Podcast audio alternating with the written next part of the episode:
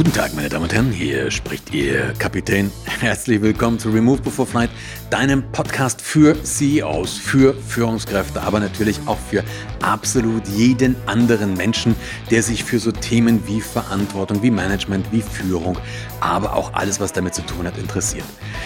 In dieser Folge geht es mir um einen Satz, den du mit Sicherheit kennst. Failure is not an option. Failure is not an option. Hast du wahrscheinlich schon mal gehört. Vielleicht ist dir sogar aufgefallen, dass dieser Satz genau das Gegenteil von, der, von dem Titel dieser Folge ist. Die Folge heißt ja nun nämlich Failure is an option. Of course, failure is an option. Was meine ich jetzt und warum mache ich dieses Geschiss mit diesen zwei Titeln? Ganz einfach. Wo kommt denn der Satz her? Failure is not an option. kennst du wahrscheinlich und man schreibt die meisten Menschen schreiben diesen Satz John F. Kennedy zu. Im Kontext mit der Apollo 13 Mission, als er diese, glaube ich, Apollo 13 war, also diese Schwierigkeiten hatten, wo das Problem gelöst worden ist, wo es nicht sicher ist, nicht sicher war, ob die Astronauten, ob die lebendig wieder zur Erde zurückkommen. Da gab es natürlich einen Krisenstab und alles Mögliche ist da passiert und da soll John F. Kennedy gesagt haben, wir machen das, wir holen die heim and failure is not an option. Fakt ist, das hat er gar nicht gesagt. Äh, also zumindest nicht ist zumindest nichts davon überliefert. Wenn du ein bisschen genauer äh, guckst, dann kommst du irgendwann schnell zu einem Herrn, der hieß Gene Kranz oder Gene Kranz, wie das deutsche, wie der deutsche Kranz. Das war der Flugleiter von der Mission. Dann soll der das gesagt haben, aber auch der hat's nicht gesagt. Das Lustige ist, dass eigentlich keiner das gesagt hat, sondern das waren tatsächlich die Autoren des Films Apollo 13, die das gesagt hatten. Also die haben dem irgendjemanden diesen Satz in den Mund gelegt.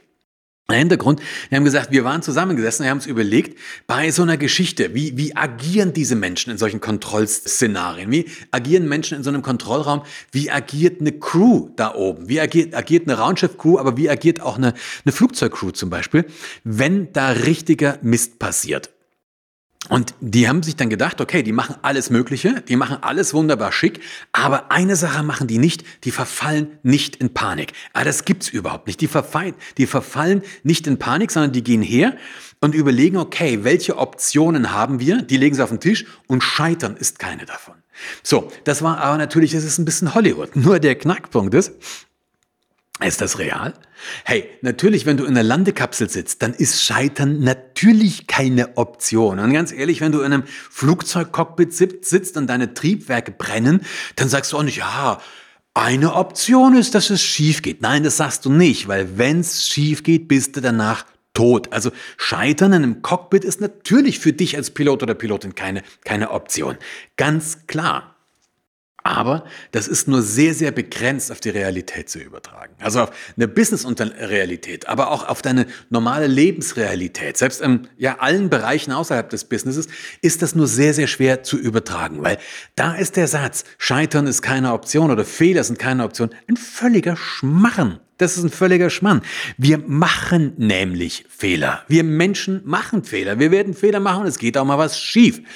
Du kennst mit sich, oder wahrscheinlich, wenn du ein paar Sachen von mir schon gehört hast oder mal gesehen hast, dann kennst du so diesen Vergleich, den ich häufig mache. Ich frage dann immer, ich steige immer so ein und sage, ey, hast du schon mal einen bescheuerten Fehler gemacht? So einen richtig bekloppten Fehler. Hast du schon was, sowas, sowas gemacht? Also nicht so einen Heldenfehler, nicht sowas, wo du irgendwie zwei Jahre danach noch sagst oder in 50 Jahren deinen Enkeln noch sagst, was du da draus gelernt hast, sondern was Beknacktes wie, du gehst zu Hause raus, ziehst die Tür hinter dir zu, in dem Moment, wo es klackt, fällt dir ein, es wäre eine intelligente Idee gewesen, einen Schlüssel einzustecken. Schon mal gemacht? Mit Sicherheit. Okay, haben wir fast alle gemacht. Oder irgendwas in der Art hast was vergessen, du hast ähm, deinen Hochzeitstag vergessen, du hast, weiß ich nicht, ich habe es schon mal geschafft, mit zwei verschiedenen Schuhen aus der, aus der Tür rauszugehen. Das waren zwei schwarze Schuhe, die waren sich auch ähnlich, aber es war halt nicht das gleiche Paar. Und das ist dann doof, wenn du kurz danach einen Vortrag vor 3000 Leuten hältst. Es lenkt einen selbst irgendwie ab. Wir haben mit Sicherheit alle schon mal so einen bescheuerten Fehler gemacht. So, jetzt die zweite Frage. Wie viel würdest du wetten, dass du so einen bescheuerten Fehler niemals wieder machen wirst. Relativ wenig wahrscheinlich, oder? Relativ wenig wahrscheinlich. Und da, damit ist die erste wichtige Lektion, die wir lernen müssen, schon mal klar. Wir Menschen machen Fehler. Wir werden Fehler machen. Wir reden von einer Null-Fehler-Kultur, wir reden von Excellence, wir reden von bla bla bla. Da wir sind nicht mal bereit, 20 Euro zu wetten, dass wir nie wieder einen bekloppten Fehler machen würden. Das ist doch bescheuert. Also wir müssen es mal akzeptieren, dass wir Menschen Fehler machen werden. Punkt. Jetzt weiß ich natürlich nicht, wie es dir geht. Wenn dir ein Pilot, du weißt ja, einer meiner Berufe ist ein Pilot. Ich fliege zwar nicht mehr für Geld, aber ich habe das gemacht und ich habe nach wie vor gültige Lizenzen. Wenn dir ein Pilot sagen würde, ja, wir machen Fehler, was würdest du sagen? Wahrscheinlich würdest du so reagieren wie, ja, das kannst du ja machen, aber bitte nicht, wenn ich hinten drin sitze, oder? Also du erwartest von mir und von meinen Kolleginnen und von meinen Kollegen, dass wir uns überlegen, wie wir möglichst keine Fehler machen können. Und das kannst du an dieser ersten Stelle dir auch schon mal übernehmen. Hast du vielleicht schon gehört von mir diesen Satz, der ist ganz, ganz einfach. Du kannst dir nämlich bitte nochmal diese Situation vergegenwärtigen, als du diesen bekloppten Fehler gemacht hast, wie Schlüssel vergessen. Und du kannst dir überlegen, welche Rahmenbedingungen, welche Umstände, was muss da zusammenkommen, dass am Ende der Kette du so einen bekloppten Fehler machst, wie den Schlüssel zu vergessen. Was muss da passieren? Welche Bedingungen müssen zusammenkommen? Kleiner Tipp, ausreichend Schlaf, gesundes Frühstück gehören nicht dazu. Ja, also welche Rahmenbedingungen müssen zusammenkommen? Und wenn du das machst, dann genau das gleiche machen wir in der Fliegerei auch. Also wenn bestimmte Sachen nämlich zusammenkommen, dann kann ich dir versprechen, dass wir Fehler machen. Nicht, dann könnte es passieren das, sondern dann kann ich es dir garantieren, dass wir Fehler machen werden. Genau, das machen wir in der Fliegerei auch. Wir überlegen uns, was sind diese Rahmenbedingungen, was sind diese Umstände, wenn die zusammenkämen, wo dann ein Fehler passieren würde. Und dann sorgen wir dafür, dass wir die systematisch ausschließen oder dass wir zumindest dafür sorgen, dass die nicht gleichzeitig eintreffen. Ja? Das ist der erste Schritt. Aber jetzt übertragen wir das mal aufs Normale. Das war so ein kleiner Ausflug, was du schon mal machen kannst, Fehlerkultur, aber wir übertragen es mal aufs echte Leben. If failure is not an option, then people simply don't fail. Wenn Scheitern keine Option ist, oh ja, dann scheitern wir halt nicht. Das ist so banal, wie es ist. Aber wir machen Fehler nur, wenn Fehler sanktioniert werden, also wenn Fehler bestraft werden. Dann werden Fehler vertuscht. Wenn Scheitern keine Option ist, ja, dann scheitern wir halt nicht in Gottes Namen. Dann machen wir es halt nicht. Und dann wird das Zeug vertuscht. Und jetzt hast du ein Problem. Und dann kommt, wenn es keine Option ist, dann kommt das plötzlich zu solchen Disasters wie dem VW-Diesel-Desaster. Ja, wenn, wenn Scheitern wenn Versagen keine Option ist, wenn wir schaffen es nicht, keine Option ist, dann wird halt irgendwas hingetrickst, bis es uns völlig um die Ohren fliegt. Wenn Scheitern, wenn ein Fehlanflug keine Option ist, dann kommt halt zu einem Desaster, wie dem Beispiel aus von dem, von dem Superjet in Moskau, das ich in der letzten äh, Podcast-Folge beschrieben habe. Dann wird's vertuscht und dann rauschen wir halt richtig in den Mist rein. Gut, also müssen wir was anderes machen. Wir müssen damit irgendwie rauskommen. Deswegen habe ich gesagt, natürlich ist Scheitern eine, eine Option. Natürlich, erstmal was Normales, wir können es gar nicht ausschließen, aber wir können uns vielleicht überlegen, wie gehen wir kon konstruktiv damit um? Wie nutzen wir es vielleicht sogar? Und na, wenn ich mir sowas überlege oder wenn ich, auch, wenn ich auch ein Konzept entwickle, was ich nachher trainiere und was ich jetzt in Workshops zum Beispiel weitertrage oder worüber auch Vorträge halte, dann mache ich es manchmal tatsächlich so, wenn ich das nicht richtig greifen kann, ich mir das Wort anschaue. Und manchmal mache ich es dann sogar so, dass ich auf eine, auf eine andere Sprache schaue. Und ich, so viele spreche ja nicht, das, was ich einigermaßen spreche, ähm, ist Englisch. Und im Englischen ist es ganz spannend, es gibt da ganz verschiedene Worte für, Begriff, für den Begriff Fehler. Gibt es im Deutschen auch? Komme ich gleich dazu. Im Englischen unterscheidet es zum Beispiel zwischen Mistake, zwischen Error und zwischen Failure. Und wir gute Deutschsprachige, also ich weiß jetzt nicht, ob du Deutscher oder Deutsche bist, Schweizerin oder Österreicher, keine Ahnung, ist doch vollkommen wurscht, aber wir bedienen uns ja alle mehr oder weniger derselben Sprache. Wenn du Englisch sprichst, hast du häufig wahrscheinlich gar nicht so eine unbedingt so eine Idee, dass die Wörter unterschiedlich besetzt sind. Sind sie aber. Kannst du googeln, ja? Mistake ist, wenn du was machst, von dem du weißt, dass das falsch ist. Mistake ist, wenn du was machst, von dem du weißt, dass das falsch ist. Also Mistake ist zum Beispiel, bleib mal beim Englischen, wenn du sagst, yesterday I go to work. Dann weißt du, wenn du ein bisschen Englisch sprichst, falsch, das muss da heißen, yesterday I went to work. Das weißt du. Aber vielleicht haust du im, im wie sagt man, im Eifer des Gefechts so einen Brocken raus und dann schaust du dir nach und sagst, oh Mann, du Düssel, ja. Oder ja, du vergisst tatsächlich den Schlüssel. Du weißt, du musst einen Schlüssel einstecken. Das muss ich dir nicht erklären. Ich muss dir auch nicht erklären, warum es wichtig ist, daran zu denken, den Schlüssel einzustecken. Das weißt du. Aber wir vergessen ihn trotzdem. Wir vergessen vielleicht oder wir machen den, wir machen den Mistake, dass wenn Kollegen nicht über ein Projekt Stand oder über eine Änderung in einem Projekt informieren. Wir wissen, wir hätten es tun müssen, aber wir haben es nicht gemacht. Das ist das, was man im Englischen Mistake nennt. Ein Error ist etwas, was du falsch machst, aber du weißt gar nicht, dass, es falsch, dass du das falsch machst. Also, wenn du zum Beispiel äh, gerade mit Englisch anfängst und du hast diese irregular verbs, die hast du noch nicht, du hast, zumindest hast du noch nicht auf der Pfanne, dann weißt du gar nicht, dass das eben went anstatt von go heißt. Wenn du das erste Mal in deinem Leben ein Orangensoufflé kochst, dann weißt du nicht oder backst, dann weißt du nicht, dass man das nicht ansticht, weil es dann macht und alles fort ist. Du weißt es nicht, weißt du erst in dem Moment, eines vergeigt hast. Wir haben neulich ein Erlebnis mal wieder gehabt, da haben wir eine Online-Veranstaltung gemacht, haben einen Link als Reminder verschickt und jemand aus unserem Büro hat nicht daran gedacht, die haben einfach den Link aus einer Mail vorher kopiert, mit dem Effekt, dass wir dann in der Veranstaltung irgendwie 70 Prozent Menschen mit dem gleichen Namen hatten, weil der Name daran verknüpft ist.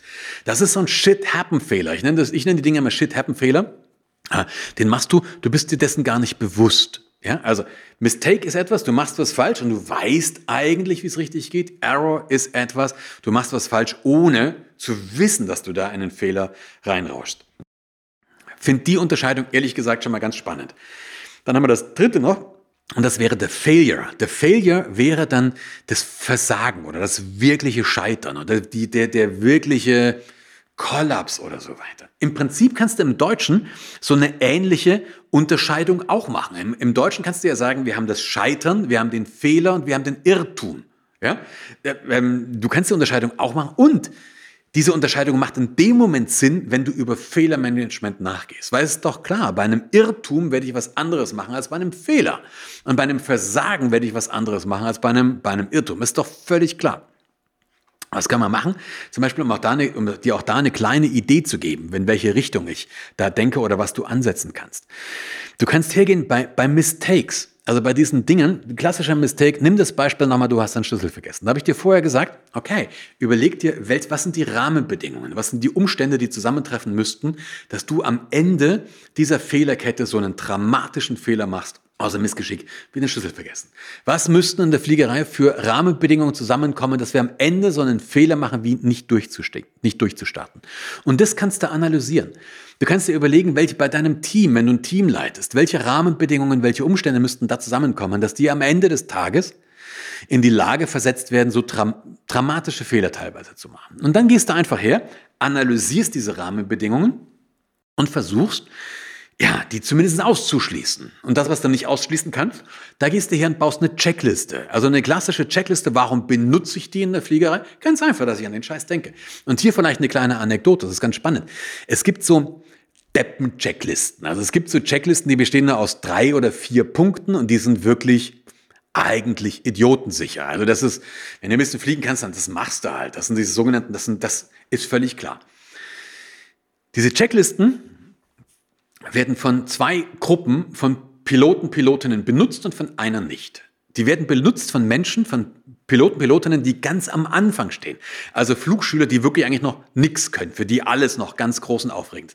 Die machen logischerweise Checklisten, weil sie es sonst nicht können. Und die, und die werden benutzt von den absoluten Profis, also von Berufspiloten, von professionellen Piloten und Pilotinnen, die teilweise zehntausende Stunden haben.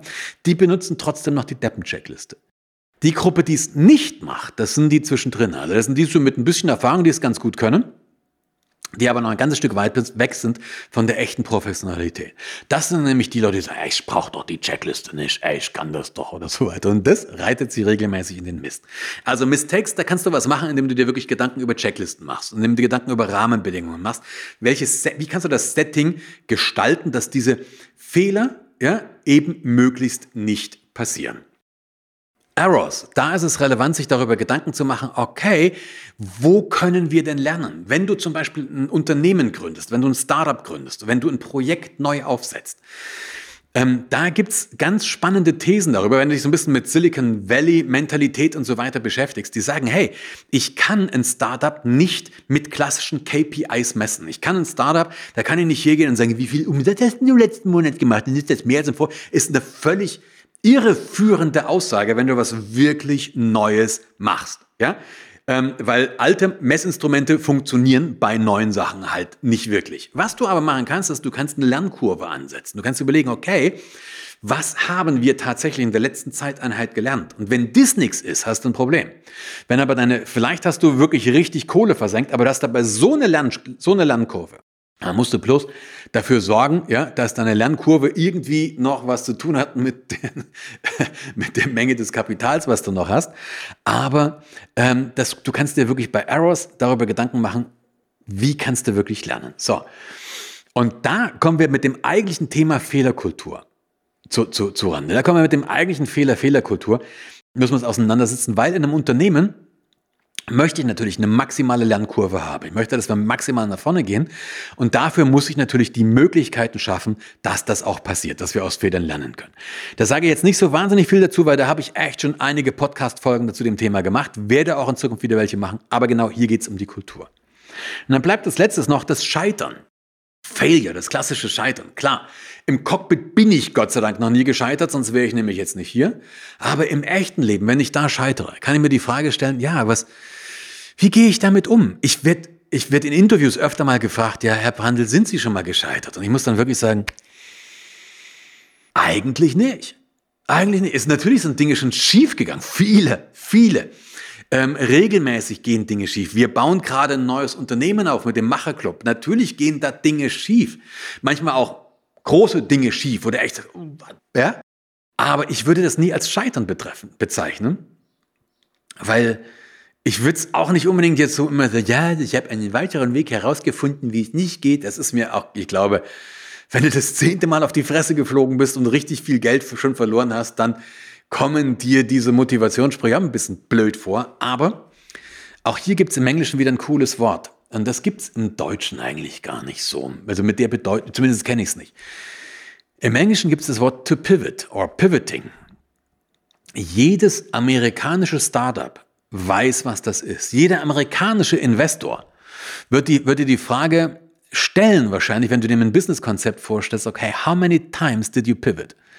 Und dieses Pivoting, dieses to pivot steht für umschwenken, äh, umsteuern, alles über den Haufen werfen vielleicht. Und das sind so die Situationen, wenn du mit einem Konzept, mit einem Projekt oder mit einem Startup oder aber auch überhaupt mit einer Idee, die du für dein Leben hast, wenn du an einem Punkt angekommen bist, wo du merkst, hey, shit, das funktioniert sowas nicht. Das funktioniert so nicht.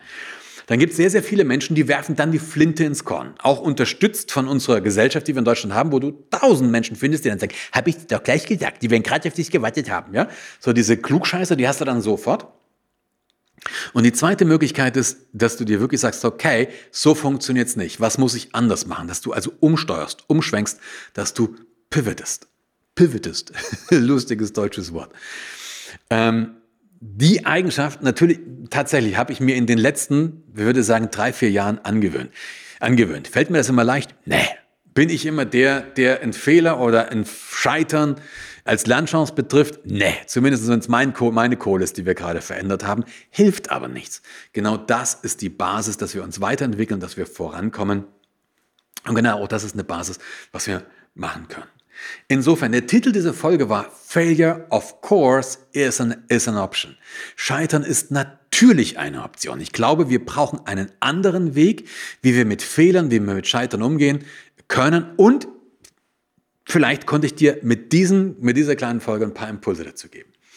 Ich weiß gar nicht, ob du es schon weißt. Ich habe ja damit gestartet, jetzt immer mehr und bin dabei immer weiter ähm, und immer mehr Sachen auf YouTube zu verfolgen. Äh, auf YouTube kannst du es sehen, nicht nur als den Podcast, sondern du kannst es als Video auf, auf YouTube sehen und da findest du auch jede Menge andere Sachen. Wenn du also den YouTube-Kanal noch nicht kennst, dann geh einfach mal hin, Peter Brandl, dann findest du das. Abonnier das, ähm, markier diese Glocke, du kennst ja dieses Spiel, fände ich super, super geil. Wenn du es getan hast, fände ich es schön, wenn du mir ein Feedback gibst, wie auch immer. Du kannst diesen Podcast auch liken und auf jeden Fall fände ich sensationell, wenn wir uns in zwei Wochen wiedersehen. Bis dahin, bleib gesund und lass es dir gut gehen.